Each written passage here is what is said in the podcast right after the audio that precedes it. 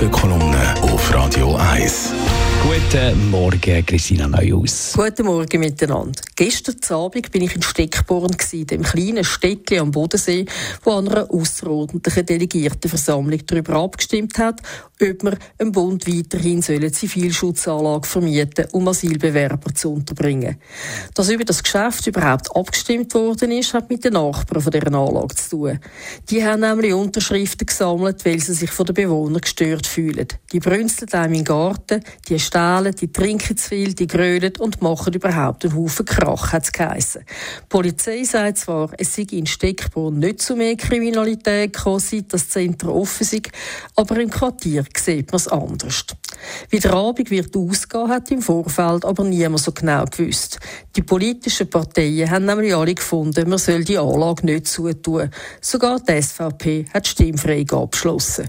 Aber irgendwie sind neben den Lokalzeitungen plötzlich auch nationale Medien auf die Geschichte aufmerksam geworden. Sie haben von einem gespaltenen Dorf geredet und die Frage gestellt, ob die Vorgänge in Steckborn so etwas wie Präjudizcharakter haben.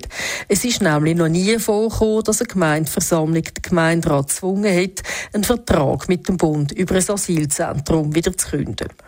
Gewundert hat es nein, darum niemand. Seit die Pandemie vorbei ist, kommen wieder viele Flüchtlinge in die Schweiz. Und darum tun sich der Bund und die Kantone zum Teil schwer damit, all die Leute unterzubringen. In den Gemeinden, wo ja nach einem festgelegten Verteilschlüssel ebenfalls mit dem Flüchtling aufnehmen, hört man darum viel Kritik. In Steckborn ist es gestern aber Schlegel weggegangen, nachdem der Stadtpräsident, ein Beamter vom Bund und der Kommandant von der Kantonspolizei alle geschworen haben, es gebe gar kein Problem, ist die Diskussion schnell fertig gewesen.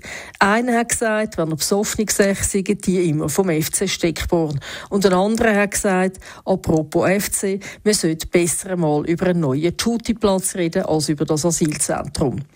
Die etwa 20 Journalisten, darunter ein paar aus der Westschweiz, sind aus dem Staunen nicht mehr rausgekommen.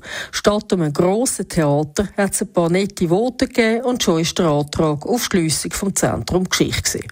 Es könnte darum sein, dass sich Gemeinden schwerer damit tun, Plätze für Asylbewerberinnen und Asylbewerber zu suchen, als dann mit ihnen zusammenzuleben.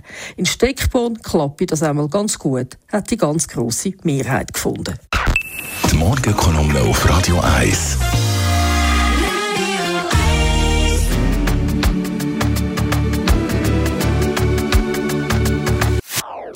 Das ist ein Radio 1 Podcast. Mehr Informationen auf radio1.ch.